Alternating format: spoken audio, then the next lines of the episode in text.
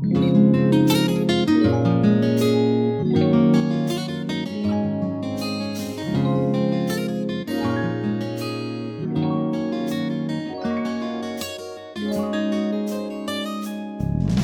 大家好，欢迎来到来都来了，我是主播丸子。Hello，大家好，我是 Nicole。今天啊是那个一期线上录音，艰苦的环境，但但是因为今天我们想到最近这个隔离，大家其实在家里面本身已经够无聊了，就希望给大家录一期节目来就是打发一下时间，然后再加上我对泰坦尼克号的这个热情，要是再不录我就又。灭了，赶紧把它给录了。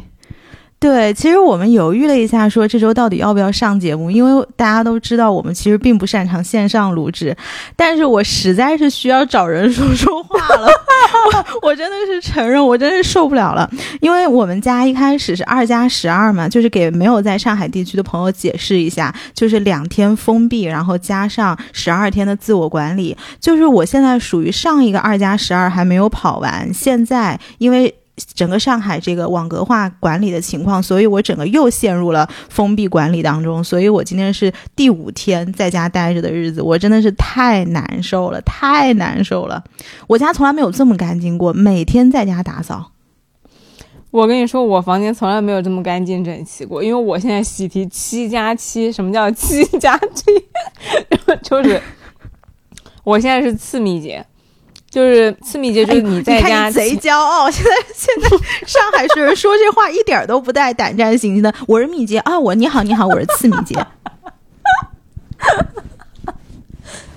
我主要是知道我不会被拖走之后，我就非常的开心。因为前昨天的时候，我知道我们那儿可能有个确诊，还是什么密接之类的，我就跟尼克说，我说哟。我说我得第一反应是我得先去洗个澡，然后我就认认真真的把我自己从头洗到尾。你看我的头发给蓬松的，就昨天给洗的，感觉如果被拖走了就啥都干不了似的。然后反正现在在家嘛，就开心很多。嗯，那言归正传啊，给大家讲讲泰坦尼克号。就为什么会讲泰坦尼克号呢？是个意外。我有一天在刷 B 站的时候，我看到一个泰坦尼克号的删减视频。我就好奇，我就点进去了，结果没想到一看一发不可收拾，因为那个那个删减的很多很多片段，都是原来正片没有的。然后当那个卡梅隆还会在那个相当于他导演会给你点评，说这一段讲的是什么，然后为什么我把它删掉了。卡梅隆就其实他说了很多，就是啊这个地方其实我个人非常喜欢，但是他也没有什么其他的呃 bug 和瑕疵，但因为我要。让那个故事更紧凑，然后让更加突出我的重点，所以我把它删掉了。其实它有很多，就相当于是番外的情节。我那我一我那个周末补了一个上午的番外，我心想我番外都补了，那我还不得把正片拿出来再看一遍？我就把它拿出来看了一遍。看完之后，这个感觉吧，就有点像我给大家原来去年讲金庸，就你就觉得你以前看的是金庸吗？你以前看的是泰坦尼克号吗？就完全没有看懂当年那个导演想讲什么。就重新看过一遍之后，你不得不说，人长大了之后，哎呀，经过了世俗的摩擦，你看事儿就看的，就是很多东西你就看懂了，原来你就看不懂。对我，我我对泰坦尼克号唯一的一个印象就是小的时候父母都在看嘛，因为泰坦尼克号出来的时候，我肯定比你年纪更，呃，就应该是我想想啊，应该是我更小。因为你肯定是稍微长大一点之后才看的嘛，然后那个是那个年代呢，我就是怎么说呢，又比较保守，然后里面又有很多裸露的镜头，然后我爸妈每次就不要看，不准看，眼睛捂起来，小孩子看这个东西干什么？不准看。在那个年代，我小的时候，这个就跟禁片一样的，你知道吧？所以我对于泰坦尼克号其实记忆也非常非常的模糊了。对我就是觉得说，其实。我还问过，就是九九六九八年的那个朋友，他们其实都没有完整的看过这部电影的，就是这个东西就变成了一个精神象征。我觉得跟金庸特别像，就所有的人都知道他，都知道他讲的是什么故事，但是很少有人，就是我们我们这个年龄段之下再往后走的人就不看了。而且它的那个深层次的含义，大家就不挖了。我就有一种看完了，我觉得卡梅隆他做了一个千层，结果我们就吃了上面的两层皮，大概就是这个感觉。嗯嗯，那你给大家讲讲下面的这些底层又是什么，奶油又是什么？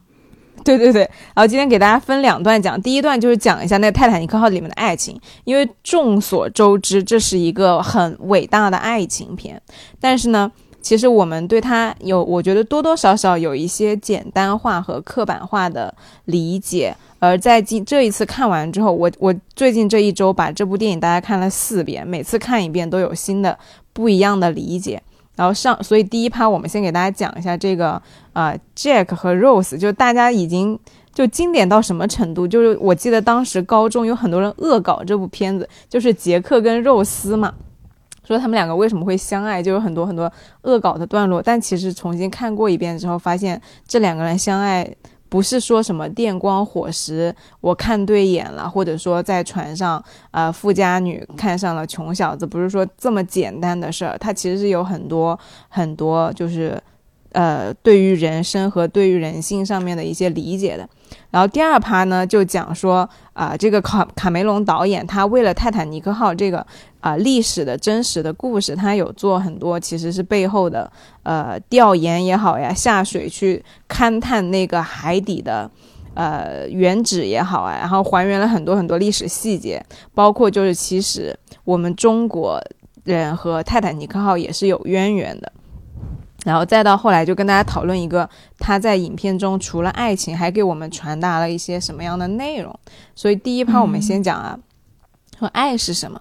就我记得我很早的时候有一个呃问题叫做：你觉得 Jack 要是没有死的话，他们两个人上岸之后会不会有幸福的生活？你觉得会有吗？我觉得在当年那个年代是很难讲的，因为他世俗的压力太大了，所以我不是很确定。嗯，就是我当年我妈也是这么跟我说的。我妈说你不要向往那么就是短暂而浓烈的爱情，因为这个东西是不可能脱离现实的。你没有面包跟牛奶，你上岸之后两个人还是会为鸡毛蒜皮的事情吵的呀。贫贱夫妻百事哀嘛，就是你没钱，你拿什么去讲爱情呢？我爸我妈当年是这么跟我说的，我觉得你要怎要看你怎么去定义幸福，是你心里面的那种幸福，还是说就是你当你心里想到这个人的时候，你是不是觉得温暖，是不是觉得温润，是不是这个人他给了你一些所谓的富家小子根本就没有办法替代的东西？如果你是这个层面的幸福，我觉得 Rose 他有的，但是如果你说是能够在柴米油盐中这样去两个人相依相依为命往前走的话，我觉得不一定。嗯。嗯，那我我们等我讲完之后，你再来感受一下就行不行？因为其实我后来有一个很大的改观，看完这个电影，因为我小的时候只记得泰坦尼克号一个事儿，就是他那个船断了呀，它不是很大一艘船吗？然后断了之后呢，我妈妈的原话是：你看这船上的人就跟下饺子似的，就啪啦啪啦的往那个水里面掉。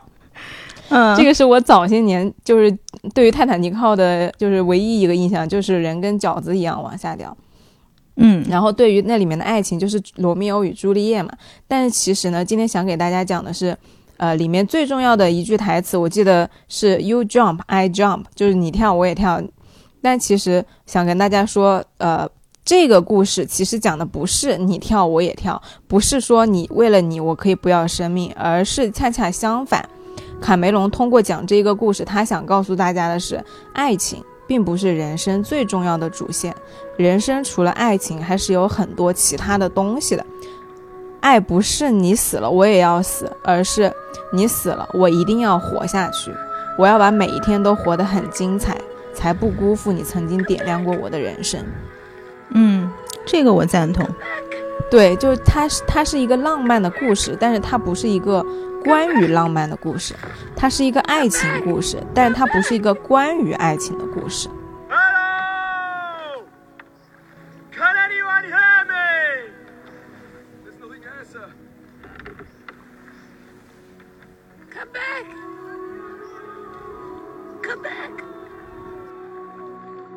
那个电影啊，它其实是有两个时代穿插的。他刚开始其实花了大概二十分钟的时间讲，就是现代一个打捞队去打捞那个很著名的海洋之心，就它有一个价值连城的一个宝石，捞了很久都没有捞到，然后他突然捞出了当年那个 Rose 的那幅就是裸体的那个画，然后他就登上电视了，然后那老年的 Rose 已经有一百多岁，将近一百零一岁，在那做陶土，然后突然听到电视上就是说打捞出来了一幅就这样子的画，他让他孙女把那个。电视声音调大一点，就发现了他自己的那幅画。他说：“我的天呐，你想象你一百多岁，突然看到了那个电视里出现了你二十多岁的就裸露的照片，整个人都震惊了。”他就打电话给那个打捞队，然后就联系那个打捞队，说：“我就是你想知道那画里面的女人是谁吗？”他说：“就是我。”然后那打捞队的人兴奋的不得了，因为他们一直在找那个海洋之心，找不到啊，没有线索。哎，居然说，而且那个画里面那个女人刚好就带了那个海洋之心，所以他们就觉得说，Rose 肯定是知道那个海洋之心在哪儿。然后呢，这个 Rose 就是那个打捞队就用直升机把他接到了当年那个泰坦尼克号沉船的那个地方。他们那个打捞队的船就在那个遗址上边，然后这个时候呢，那个镜头啊，就慢慢的从那个海底里的那个废墟的废船切到了那泰坦尼克当年还一九一二年就是活着的时候，那个镜头，卡梅隆说他当年非常非常喜欢那个镜头，就是先拍了一下那艘船巨大和大厦一样大，然后有一个小女孩就望着那个熙熙攘攘的人群，跟他爸说，他 Daddy it's a ship。就是说太大了，这这竟然是一艘船，然后那个镜头就慢慢慢慢的拉起来，然后看到穿越熙熙攘攘的人群，有一一对车开开着喇叭就是开过来了，然后呢那个镜头就慢慢的延伸到第一辆车的车门，然后就俯拍，看到那个这个车门打开之后呢，有一个女人的手戴着皮手套就伸出来，有一个车夫扶了她一下。然后其次呢，他的脚伸了出来，是一双皮鞋。那，另外一只手呢，他拿着一把小阳伞就拄着。然后这个女人她穿的是很漂亮的考究的衣服，她的帽子上面有一个很大的蝴蝶结，很美。然后慢慢慢慢的，她的头抬起来了，然后 Rose 的脸就露出来了。然后脸色呢是就整个 poker face 非常波澜不惊，说我不知道为什么大家这么的大惊小怪，这艘船也就还好吧，就没有上一艘大啊。嗯。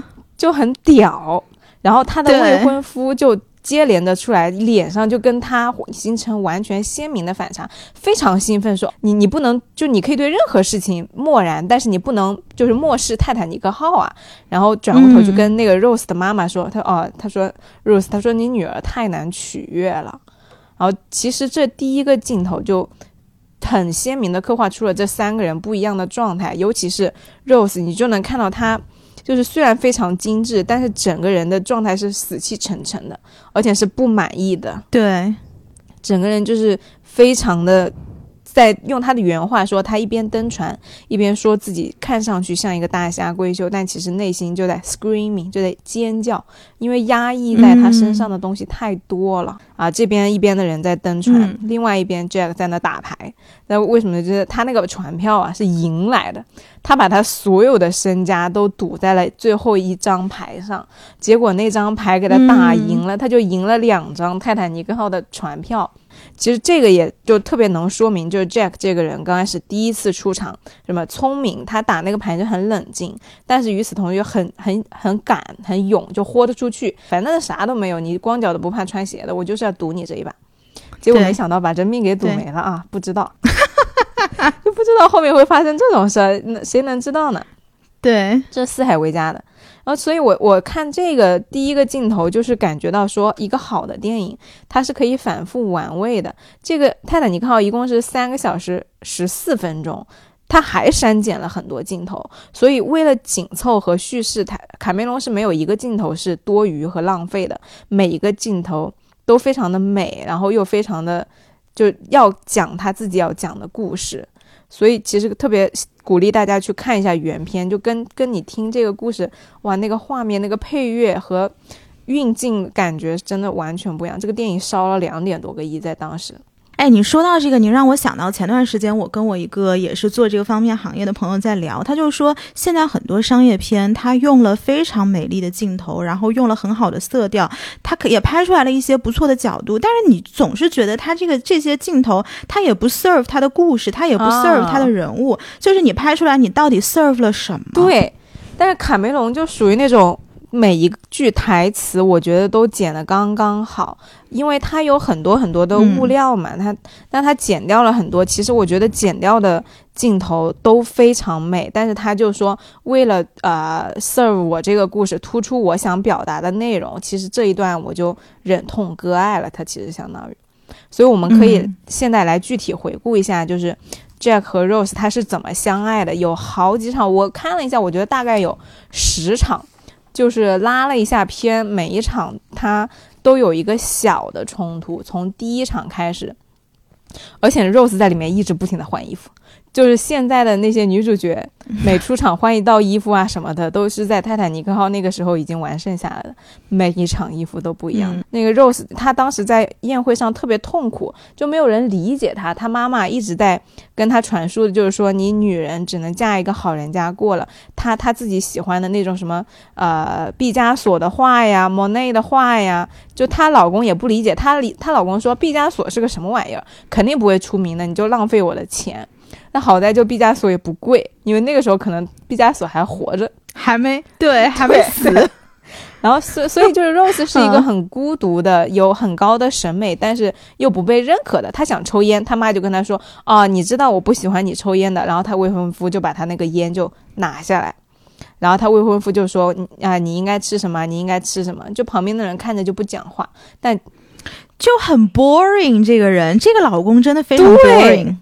但其实卡尔也蛮帅的，帅没有用。其实我长大了，我发现你长得好不好看是小时候的一个审美，就是你长大了，真的还是你这个人是不是 interesting，这个人是不是够复杂，这个人是不是能够跟你契合，这个才是最重要的。帅，嗯嗯，就是反而是一种枷锁。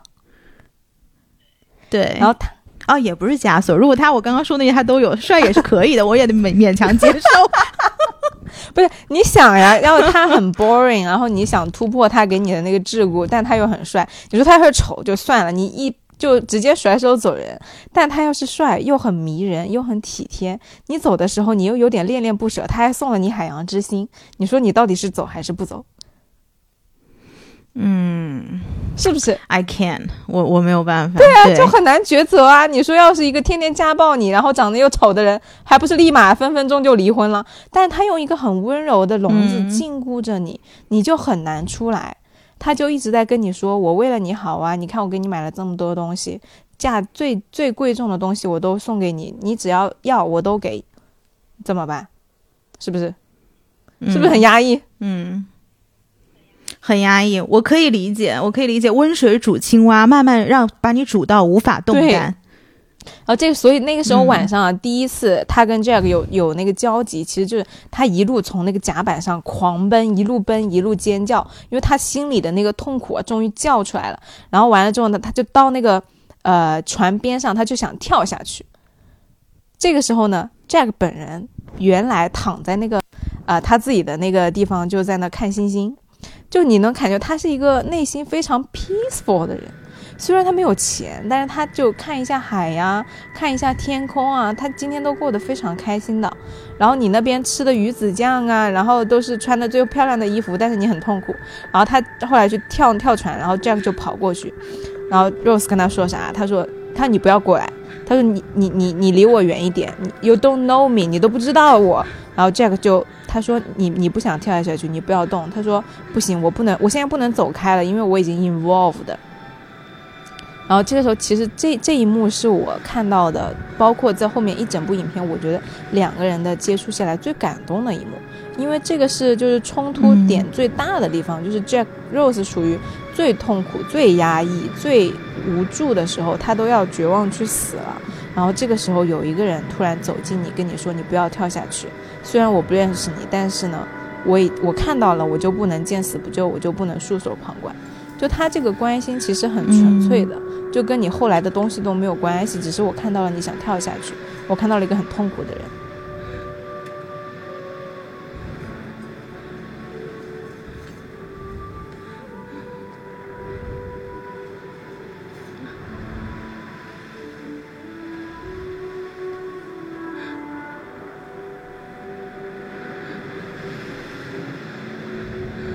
然后这个时候呢，啊，他就把他就就劝说他呀，就逗他呀，就他那个小李子在里面就展现了丰富的就是口才和人格魅力，然后逗着呢，那然后 Rose 就不跳了，不跳了之后呢，他下来，就后面有一些很小的插曲，我们今天先不说啊。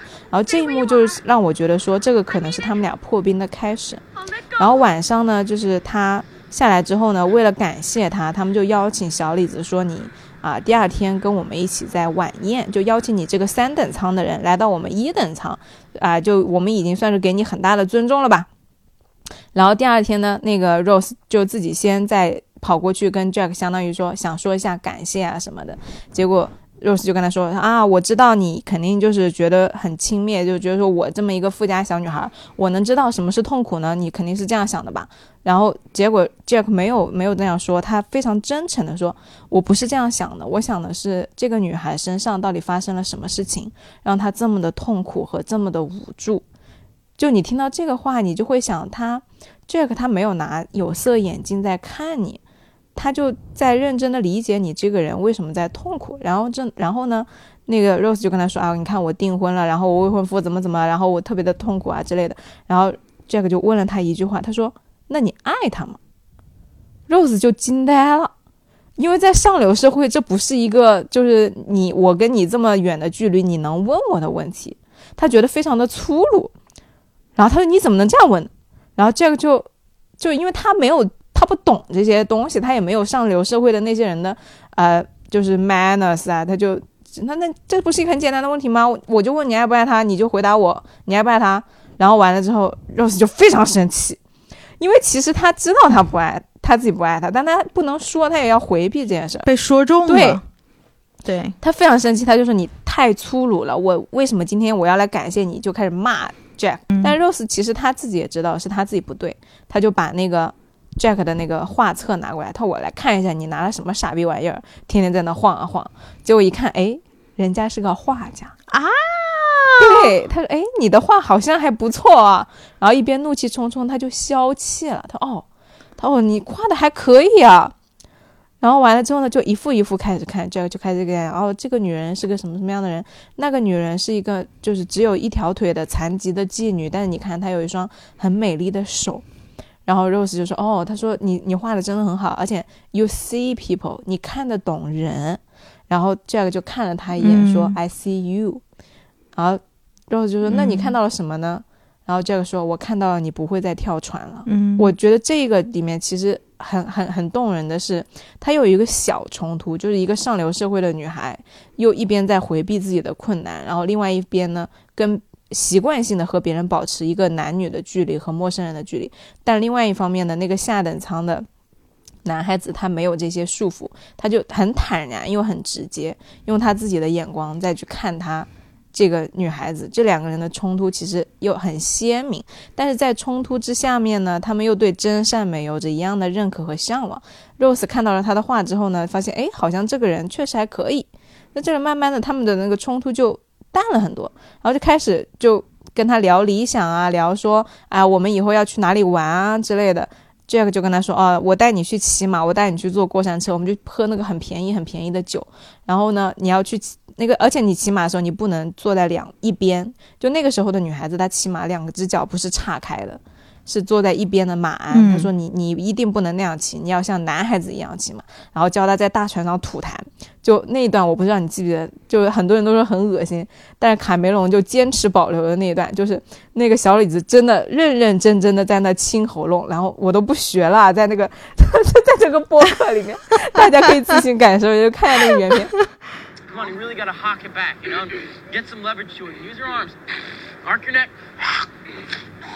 Can you see the range on that thing? Mm-hmm. Okay, go. Oh, that was better. You got to work on it.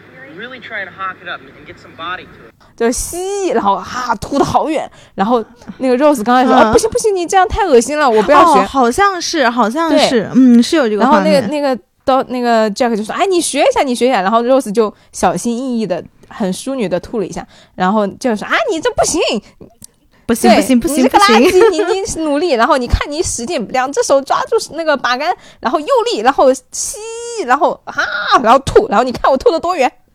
其实他就是在教他释放，就怎么把情绪给释放出来。对，然后然后完了之后呢，这一场他就转到晚宴，就大家注意一下，这里是他们认识的第二天，就傍晚的时候，他们俩就在聊，就已经打破了那层隔阂。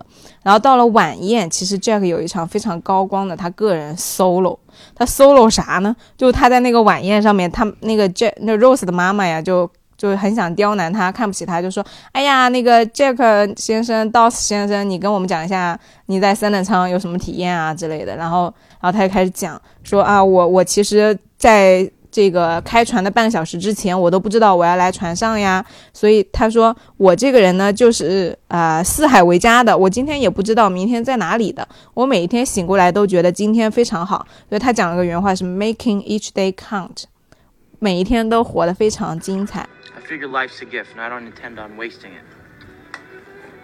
You never know what hand you're going to get dealt next. To make each day count. Well said, Jack. Yeah, yeah. To making it count. To making it count.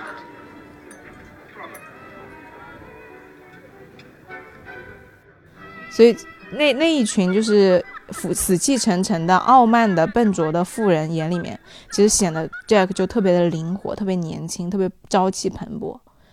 他其实就彰显出了美国那个时候的一个精神，就是活及时行乐和活在当下。嗯，然后这个晚宴完了之后呢，啊，有一个他们俩的那个。深度互动就是 Rose 呢，他刚开始只是说啊，Jack 说，哎，你我带你去干嘛干嘛，他说啊，不行不行。然后吐痰呢也是半遮半掩的。结果到了晚上的时候，他带 Jack 带他去了一个三等舱的一个 party，他给他写个小纸条，他说你想不想就参加一场真的 party？然后完了，不是你们这种上流社会什么我敬你一杯，你敬我一杯，无聊的要死的那种 party。对，讲了一些什么虚伪的话，你真好看，我真好看之类的。然后结果就把他带去了那个那三等舱那个 party，那个伴奏啊，就我待会儿会把它剪进来，就特别的欢快。然后大家呢就什么都没有任何借力的，就是你那个酒倒了之后泼了你一身，人家也不管，就就接着就是跳舞。然后跳舞呢谁也不认识谁，就两个人拽在一起，特别欢乐的在那跳。然后是那种爱尔兰的那种风情啊，就那种笛子的悠扬的声音。刚开始的时候，Jack 把那个 Rose 拉上那个。舞台中心，他也不行。他说：“不不不，我不能上去跳。”结果玩嗨了之后呢，自己就开始跟那个 Jack 比赛啊什么的。结果就这两个人就越玩越嗨。那天晚上就 Jack，我觉得 Rose 他就得到了释放，就他心里面的那个女孩，那个那个很勇敢的那个很很大胆的那个女孩子，在那天晚上第一次，就是二十年来活的活的第一次就走出来了。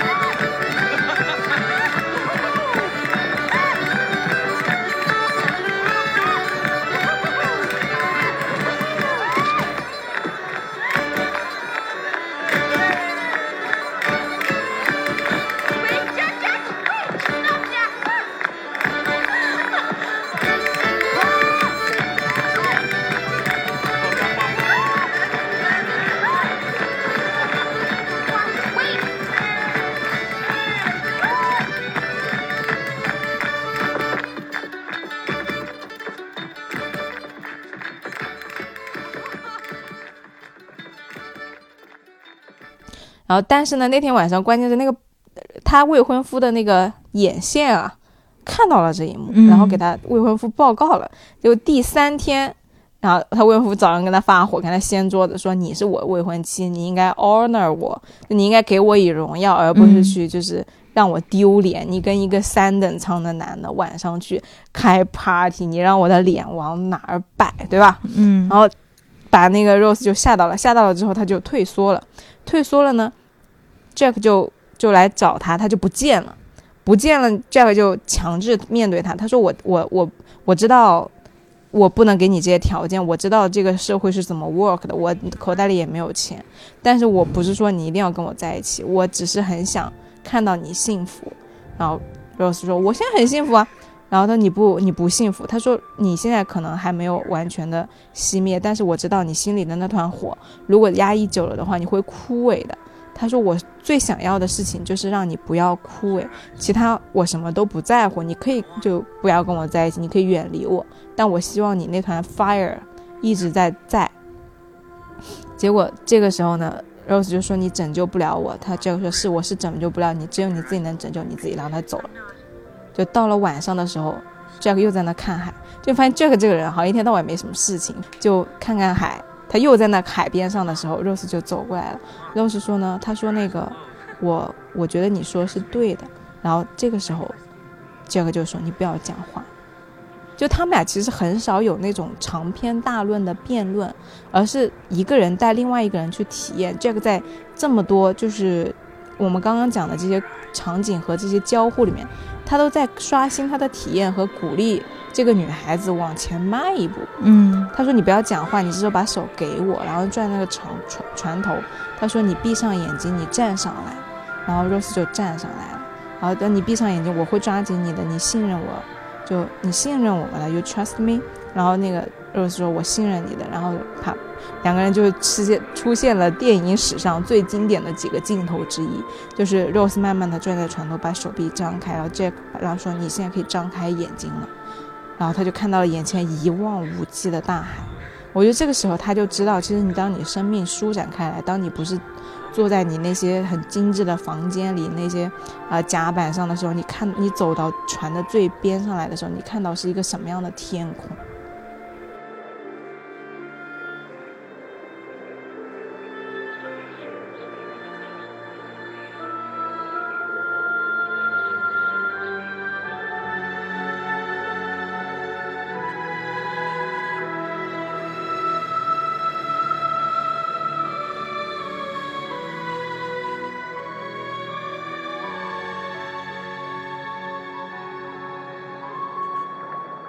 两个人相当于是从刚开始的冲突退缩，然后到 Rose 就勇敢的走出去，然后主动的要求 Jack 说：“你给我画画，然后你你把你的手放在我的身体上，You touch me，然后做爱，然后完了之后呢，两个人就重新去面对他那个未婚夫。就到这个时候呢，两个人的这个心啊，其实基本上已经走到了一起。然后后面还有一系列更就是当你们俩确定你们俩的爱情之后。更多的考验，但是其实这个之后外界的考验都没有那么困难了，因为你一旦确定你这个人之后，你们想要做的就是去面对那些外界的阻碍。其实你说，只要当你勇敢的去确定了这个人之后，外界的一切不都是给你们俩的这个感情再增一把火吗？嗯，就不管是未婚夫也好啊，什么船难也好，后来有有一系列非常非常动人的那些哎细节，你就让我想起小时候你喜欢跟那种男生谈恋爱，就是全世界都不同意，然后你你就认定对方，然后外界越不同意你越兴奋，越不同意你越兴奋，两个人看彼此越看对眼，这不就是这种情况吗？因为那个什么，他未婚夫就一直在压制他，然后他就不，而且还栽赃 Jack 说你偷了我的海洋之心。结果后来刚开始 Rose 就懵逼了，Rose 说：“哎，你怎么偷东西？你跟我在一起难道是因为想看我的钱吗？对吧？”然后 Jack 说：“我没有，我绝对没有偷，你应该知道的。”结果后来 Jack 就被关到了那个啊、呃一个就是审讯室里边，他那个手啊就铐在那儿。结果后来呢，Rose 就是那个船不就就是沉了嘛，就他撞到了那个冰山，就非常紧张，大家所有的人已经开始求生了，只有 Rose 一个人脑子的还那个脑海里还在纠结 Jack 的事情。后来他还是去跑去救他了，救他的时候呢，Jack 就说就说你怎么知道我没有偷的？然后 Jack 就说其实。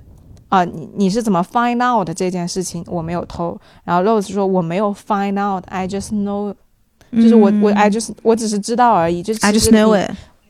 他的心心里面就是信任你，因为他这这这两个人之间反复出现的对话就是 you you should trust me, you trust me，然后就是什么 I know you, I see you，就 I I just know，就他们很没有用那个逻辑在思考，他们一直都想的是我看到你这个人，我知道你想要什么，然后我信任你，就这么简单，就是这个英文它那个台词都超级简单的。哎，但是你知道，从我的立场，你讲到这儿，我看到的不是说真的我底层 I trust you，而是一种紧急情况、危险情况下的 flirting。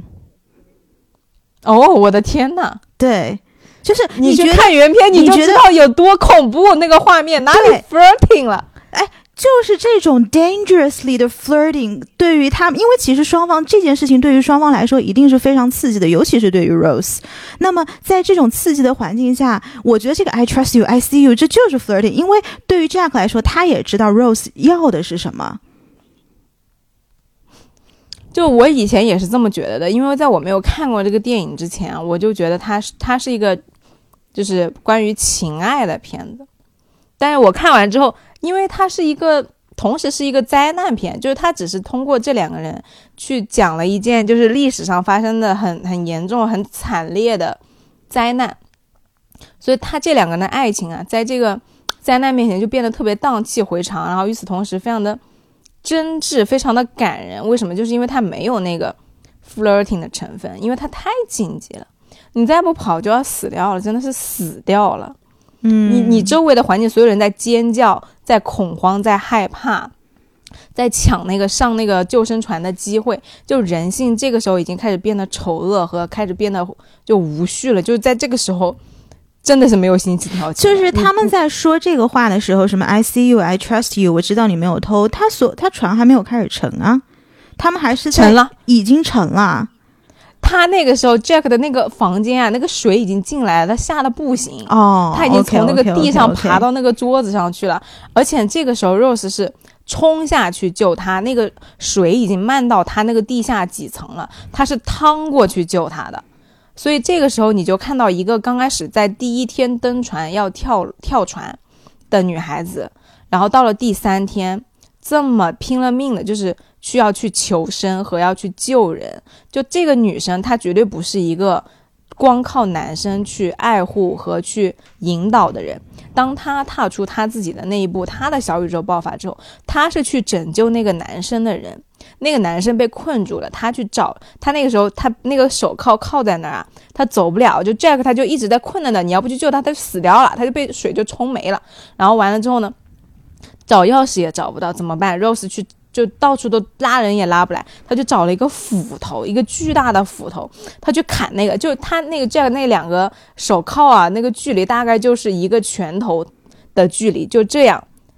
然后你想，你要举着那个斧头往下砍，很有可能就砍到手啊。嗯，然后这个时候 Jack 就说：“他说，他说你你你拿着这个可以。他说没事儿，我我 Jack 说，我信任你，你你就放心砍。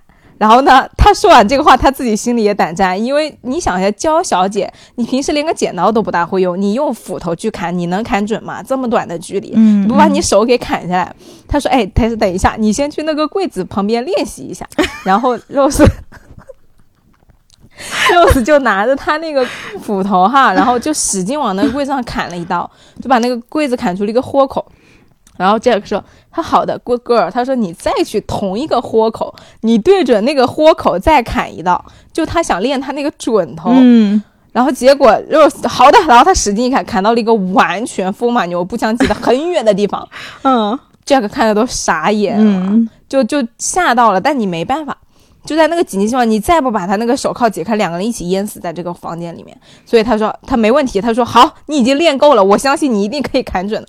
然后就是你看那个特别紧张，特别搞笑，然后 Rose 就使劲闭着眼睛一砍，然后 Jack 眼睛就往那个脸往旁边一撇，然后哐当一下就真的砍开了。嗯砍开了，两个人就开始跑，就那个水啊一直冲过来，两已经漫到你胸上面了。后半段的故事啊，就是是一个怎么说呢，是一个逃难片。但是就是前半段，我就因为后面还有一些就是很多很多小细节，在这个这个很宏大的背景下面，我既然想给大家先讲到这里，是因为想给大家先突出一下说，为什么这两个人会相爱和这两个故事，因为你看，就是你扣，你听到现在刚开始你会觉得说他们俩啊活下去之后不一定会幸福，然后说，哎，这个人在救这个人。如果你没有看到那个影片和那个紧急程度的话，你觉得他们俩在 flirting，但其实卡梅隆想告诉你的就是，他这是一个关于你的生命和你活下去的故事，和关于你要活成一个什么样的人的故事，一个 become yourself 的故事。就因为在这个电影之后啊，有一个发烧友有一个团队专门去做了这个实验，因为我们都知道，在最后的结果，Jack 不是死了嘛，是因为 Rose 躺在了一个木板上，然后 Jack 爬不上去，因为承载不了他们俩的重量。就有一个团队去做了实验，说其实 Jack 是可以活下来的，因为只要 Rose 把他身上的救生衣解下来，绑在那个船上，增加浮力，就可以两个人一起爬到那个木板上。对，然后他这个结果当面告诉了卡梅隆，然后卡梅隆听完脸脸一沉，放下来说：“我告诉你，剧本让他死，他就是要死。你要是觉得这块木板够大，我就给你裁小一点。”嗯所以就有人就讨论说啊，为什么 Jack 一定要死？就他死对于这个影片到底是什么意思？就其实呢，有一个我看了有一个那个 YouTube 上的解解说特别好，他说。因为 Jack 的存在，这个男性的存在就是为了 empower Rose，然后就是 give her the will to live，就是给你那个活下去的愿望。然后他出现的这个相当于使命，就是教会 Rose，你心中燃烧的那团火要一直就是燃烧下去。你想做什么事情，你都是可以做的；你想成为什么样的人，你都是可以成为的。你可以去像男的一样吐痰、喝酒、跳舞。骑马，两只脚岔开，然后，然后你可以去对抗你的阶级。你你，而且他看到了 Rose，他说你是很可贵的，你你不要让你那个 file 就熄掉。但与此同时，他又不会去命令他和指责他。如果你不跳出来，他说你你是 OK 的，就是我拯救不了你，你只能自己拯救你自己。就像我们以前说的，你任何一个人，爱情都不是你逃避的借口。你通过爱情去逃避了你生命中原有的那些问题，你就是没有办法去解决它，而只有可能爱情是你一个去面对的契机。就有出现了一个人，他看你看得如此之深，以至于他跟你指出来说你有一些问题，你要去面对它。然后 Jack 他恰恰是这样的一个人，就他告诉你你有一些问题，你要去面对它，是你自己去做选择的。但是我希望我鼓励你不要去熄灭那团火。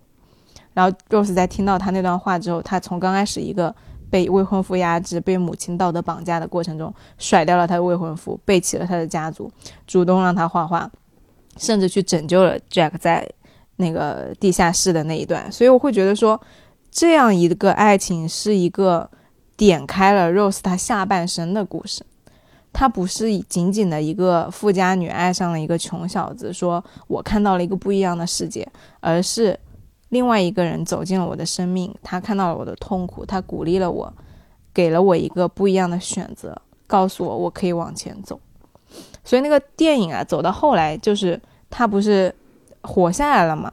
活下来之前，他未婚夫还在抓着他的时候，他说了一句话，就是说我宁愿当那个男的的妓女，我也不会成为你的老婆。嗯，他是这样说的。然后他上岸之后，他未婚夫还在找他，他就。戴着那个帽子就躲避了他未婚夫对他的，呃找寻。就其实他看到了他未婚夫在找他，他没有没有理他。然后后来别人走过来登记，说我可以知道你的名字是什么吗？Dawson，Rose Dawson，就是杰克的那个那个 last name。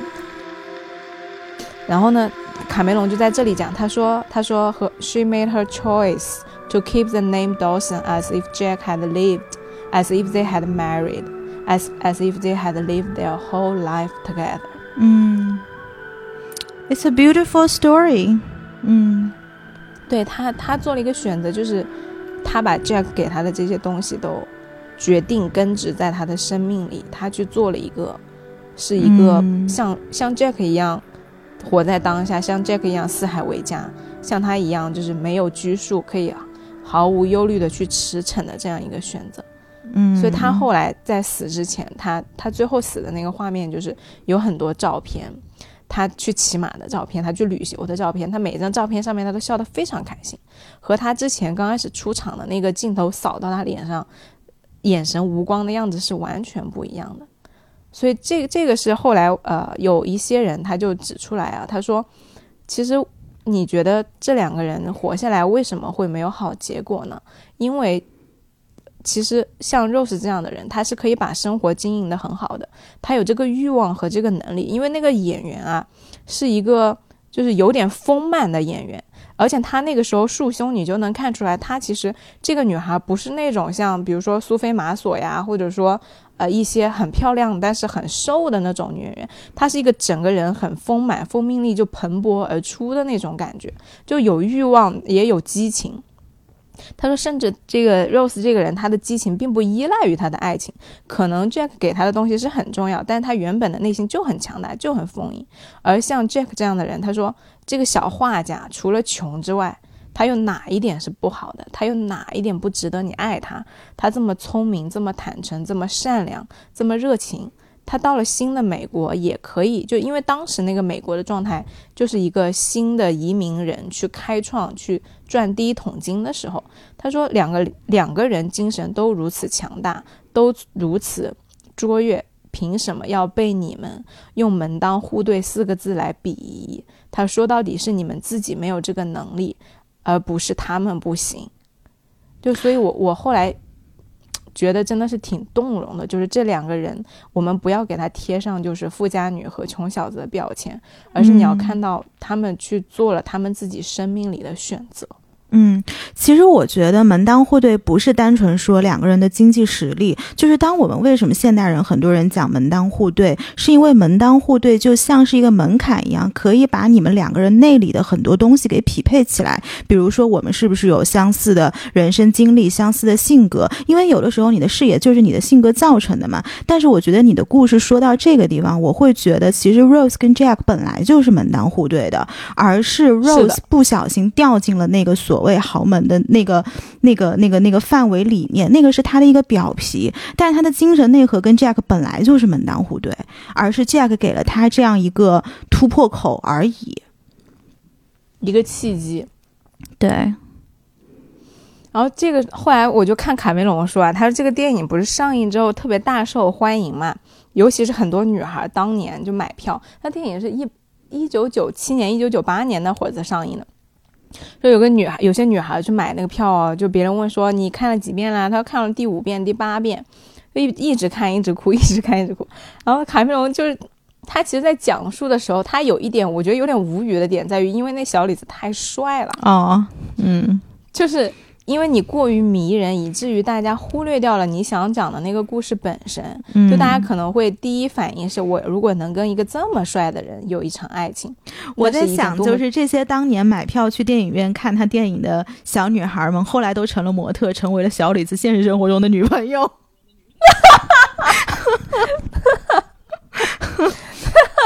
他的确，那个就是我未来的男朋友。对啊，都交往比他小好多岁的那些女孩。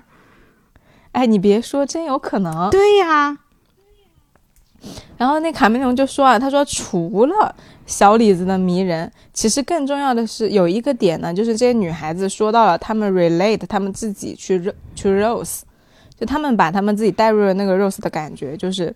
这个女人，她活出了她自己丰富而精彩的一生。她从这个灾难里面走出来，就开启了一个她人生的新故事。而这个故事给了那些年轻的女孩子一个更加超然的视角去思考自己的未来和一个不一样的人生。就为什么我们老说，就是你不是说你不能 relate 到虚拟故事吗？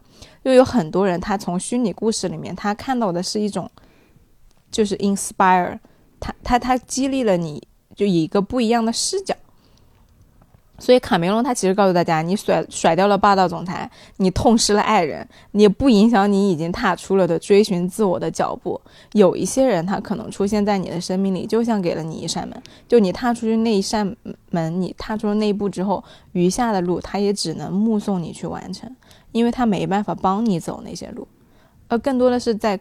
经历了那些阵痛之后，那些感动，那些感恩之后，你走出了自己的那一番天地。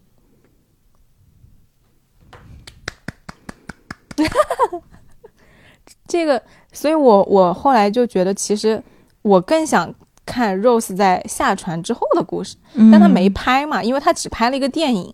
就你想知道他余下的人生是什么样的，他有些哪些改变，是不是？对。他后来就是到了这个镜头切到他已经一百零一岁的时候，他为什么要联系那个船员呢？就是因为他要到那个海那个同样的泰坦尼克号沉没的那个地方，他去扔掉他那个海洋之心。啊？为什么？就是因为你想啊，你到你联系那个团队，那个团队打捞了三年，所有的人趴在这个项目上，就为了打捞那个项链。你揣着那个项链去找他们，然后站在他们的面前，把那个项链扔进了海里。我我能感觉到很爽，但是我不太，就是我不太明白到底他的视角是为什么。对，因为我刚开始也不大明白，我说你你揣着这玩意儿，你卖了不好吗？你说你不卖，你捐给图书不捐给博物馆也行啊，对吧？你再不济，你想他们那些人就已经压了这么多时间和精力在上面，你就不能给人家吗？就我就刚开始在想这个问题，然后后来其实他这个卡梅隆他剪掉了一个就是片段，在原片里面他是直接就是他走到那个海边上，大家以为他要自杀，然后他奶他那个孙女就冲过来。他孙女就冲过来说：“啊，奶奶，你不要不要跳啊！”然后那个他奶奶就笑了一下，意思我不跳。然后这个手呢，慢慢的就拿出来，就看了大家都看他手上的有点伤害的，哎哎，他一下他就扔掉了，他啥没讲。其实他在剪掉的那个部分呢，是有蛮长的一段的，就是他走下去，走下去之后呢，那个呃那个那个打捞的那些人啊，就是就劝他说：“你不要动。”然后他这个时候拿出了海洋之心，那个那个打捞的那个男生，那个年轻的男男生说：“哎，他说原来原来就是这个玩意儿就在你手上啊。”然后这个 Rose 就说：“他说其实我带着它，我特别困难的点在于我自己非常穷，但是我又知道我有一个价值连城的项链。”我有千百次想要卖掉它，但是我每次，因为你想一个新女性，你什么都不会，你就是一个大家闺秀，你到了美国之后，你拿什么为生呢？就是你完全没有任何谋生的手段。你说我们这群人上就接受了这么多职业技能培训，我们才能独立。但是像那个年代的女孩，其实你没有任何谋生的手段。你说你难道就就他妈的话说就是什么？你难道你不嫁给这个富二代，你不养活我？难道你想让我去做纺织女工吗？就这个话。他说我千百次的想要卖掉它，但是我每次一想到卡尔，我最终就还是没有卖掉它，因为我不能卖掉它。去拿到这笔钱，我一定要靠自己的活下来，而不能就是靠着他的帮助活下来。要我要 without his help。哎，所以 Rose 她自己家庭本身是很一般的，她只是说嫁了一个好老公。她是一个没落的富二呃没落的贵族。OK，她想嫁的呢是一个有钱人，是一个有有钱但是没有名的人。Rose 本身他们家有名，但是欠了一屁股债。OK。对，然后这个时候呢，Rose 就跟那个男的说啊，他说：“You are looking for treasure in the wrong place，你找错地方了。”他说：“Owning life is priceless and making each day count。”就只有生命是无价的，你应该去活好你的每一天，而不是在这一边找这个宝石，一边浪费你的时间。我当时在想，你要是给了他这个宝石，你就不是不浪费他时间了吗？嗯，对不对？嗯。所以我就有点刚开始看这一幕的时候是没有想懂的，然后呢，结果卡梅隆就说，他说其实 Rose 就是想通过他自己用一生去践行了的道理和实验出来的这个，就相当于 lesson，去告诉下一代的人，就是他他想传递一个概念是什么呢？就是你你要活好你这一生，而不是要去遵循和追逐那个 social ladder 和那些。大家眼里的财富，而忘记你的生命本身有多么的精彩。那他怎么去判断人家寻找这个东西对人家是没有意义的呢？就是他凭什么帮人家决定说他们去找这个海洋之心就是为了爬 social ladder，为了呃什么受社会规训呢？搞不好人家打出来是有他们自己非常特殊的意义啊。就是为什么？因为海洋之心啊，你站在他的角度上来说。已经，我觉得已经变成了一个精神象征了。就是他这一辈子，自从下船开始，他精彩的一生、艰难的一生和坎坷的一生，都是在反复的去测验一件事情，就是我能不能离开我的未婚夫，然后活得快快乐乐、精精彩彩的。所以这个东西一直在他的兜里。他但凡要放弃，他把这玩意儿卖掉，他就可以过得非常舒服，但他就输了。就你就可以不用奋斗了，但是呢，你就承就相当于变相承认，其实你就是要去嫁给这样一个人，你才能活好这一生。因为那个时候我有个朋友，他就跟我说，这个其实讨论的就是人，我们在讨论啊，人和人之间的关系，我们要生活在什么样的世界。他从小的时候，他妈妈就喜欢爱马仕，啊，就跟你一样啊。然后完了之后呢，他就很想去讨他妈妈的欢心，他觉得说他工作之后，他一定要买一个爱马仕。哎，这女儿以后可以。介绍给我女儿认识一下。对，然后他就他就说我我就一定要去给我妈买爱马仕。然后他刚工作拿到的第一笔钱，他肯定买不起爱马仕嘛，他就先给他妈买了另外一个奢侈品，但是他妈就也没有戴过，就所以他后来那个时候呢，他就明白了一个道理，就是如果你你妈不认可你，你你想通过任何形式给她表达关心，她都是不 care 的，除非你做到了她认可的那件事情，就是给她买一个爱马仕，可能就会好一点。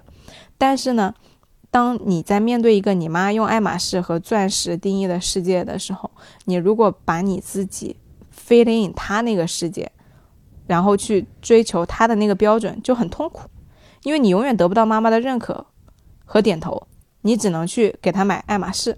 所以他那个时候他就去放弃了这条路，放弃了去讨好他妈妈和认可他妈妈，就觉得说那我 活好我自己就行了，我不要你认可我了。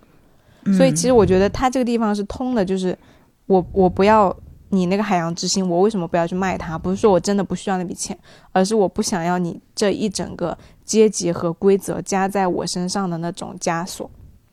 嗯。嗯，我我能够听懂你的逻辑，但是我反复在想，我觉得中间其实还是有一点差异的。就是如果 Rose 通过嫁给 Carl 这样的一个人，他牺牲掉的是自己人生的幸福跟爱的能力，来换得这个金钱跟所谓的上上层社会的生活，我觉得这个对他来说是不值得的。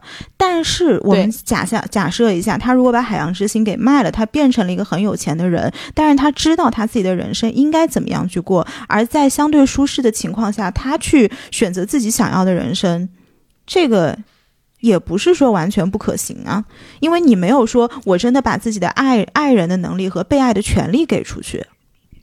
是呀，但是你这样就相当于你卡尔的就赢了呀，你能理解吗？就是他其实这里面有一个坚持，一个是我就是在测试这个东西我能不能走通，因为他当时是负气出走的，而且这个海洋之心不是科尔真的愿意给他的，就是到最后是因为科尔他阴差阳错说。你看你这么狼狈，你快点把我的衣服穿上。然后那玩意儿就在那卡尔的兜里，你知道，然后他就给他套上了。所以阴差阳错，他发现那个项链还在他那儿，不是人家本身不是说，因为你不嫁给他，他是不会把那个项链给你的。哦，所以就是如果卖了，他还有一种，哎，你看嘛，最后能救活你的不还是我吗？如果你这辈子不是跟我上了船，不是有那个海洋之心，那你也没有这个机会把它卖掉，那你也没有办法活得这么好啊。你喜欢那个穷小子有什么用呢？他给了你一个 beautiful night，but so what？最后你还是靠我活下去的，是这个意思吗？就是这意思。那我觉得他也挺不值当的，用这一辈子自己真正这么辛苦的生活去为了赢这件事情，我觉得这不是一个 smart choice。我觉得他并没有在 care 他到底是不是一个 smart 的事情，因为对于他来说，他迈出那一步是非常非常重要的。因为我我跟你已经站在了一个，就是前人已经迈出去这一步的过程之后了，我们已经在过一个比相对来说比较自由的生活了。我们并没有在 care 说我要独立还是我要啊这那，我们没有在考虑那些事情，就那枷锁没有加在我们身上。但是他那个时候是有一个断层的，就是从一个大家闺秀，从一个就是只能嫁给别人以求得一份安稳的生活，到我可以独立生活，他其实是非常大的决心和探索的，就是他并不知道他自己能活成什么样，我们能知道，我们现在大家能活成，我们爸妈能活成样，但他那个时候是不知道的。他并不知道我我要是不给不嫁给卡尔，我能活成啥样？我可能就活得特别悲惨，就嗯啊、就像那个，呃，可能真的得像就是 Jack 那样的很贫困，很贫困，又可能我可能都活不下去了。就你看那个时候还有很多很多妓女，就是女的那个时候能以什么为生？可能就是以性为生。所以对于他来说，他那个决心是我们难以想象的。嗯，那如果你真的对这个海洋之心这么不 care，像你说的，那我到最后我就把这个给勘探队不就行了吗？就我我觉得他一定是有对他来说有，就是我觉得这个海洋之心在他后半生对他来说反而是另外一种很重的枷锁。就就是时时在告诉他，在提醒他说，你当年在那个船上看到了这样的一幅景象，你能够选择这样的生活，你并且你已经做出了选择，那么你要为你的选择而坚持，有点是这种概念。我觉得是一个很混合的概念，就是包括我有一个朋友，他就问我，他说：“那你说如果他真的不要的话，他为什么不在下船的时候就扔掉呢？而是要在他一百岁的时候扔掉，对吧？”这个我可以理解，就是他好像就像你说的，是一个精神象征。我把它放在我身边，时刻提醒我说，当年那一晚在发生了什么事情。因为你也说嘛，这个后面的人生有很多他困难的瞬间，他可以选择卖掉的瞬间。就是你给自己把这个事情多加一点困难，那么你在面对困难的时候，你反而更容易坚持。这个我是可以理解的。甚至我觉得他有点害怕，就是他不确定他能不能活下来。所以他刚开始的时候，我觉得没人是留了一条后路，嗯，也是有那个意思，对，有那个意思在，所以你就更加的能真实的体会到一个女女性在那个年代，她要决定独立，其实是一件又很害怕又很惶恐，但是同时很坚持的一个探索。因为我记得有一个有一句话是说啊，他说其实勇敢不是不害怕，而是勇敢是你害怕，但是你依然往前走，嗯。对，所以这个就是到了最后，到了一百岁，他才决定人为什么他马上就要死了，而他在死之前，他要给他这一段就是生命做一个 closure。而我们刚刚就讨讨论说，那你反正都不看重了，你为什么要给就是不给那个探探索队啊去勘探的那个队？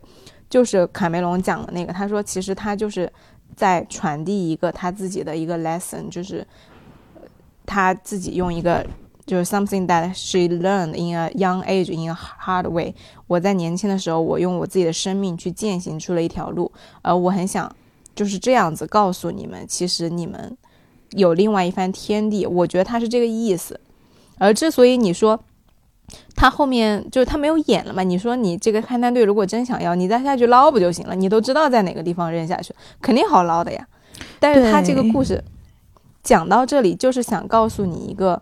其实有一点像，我觉得是艺术象征的事儿，就是这个东西它终于被我验证了，并且我想告诉下一代，就是 making each day count，然后 never let go 是最重要的事情，海洋之心不是最重要的事情。嗯，我今天非常巧，就是在录节目之前，我在看那个十三幺。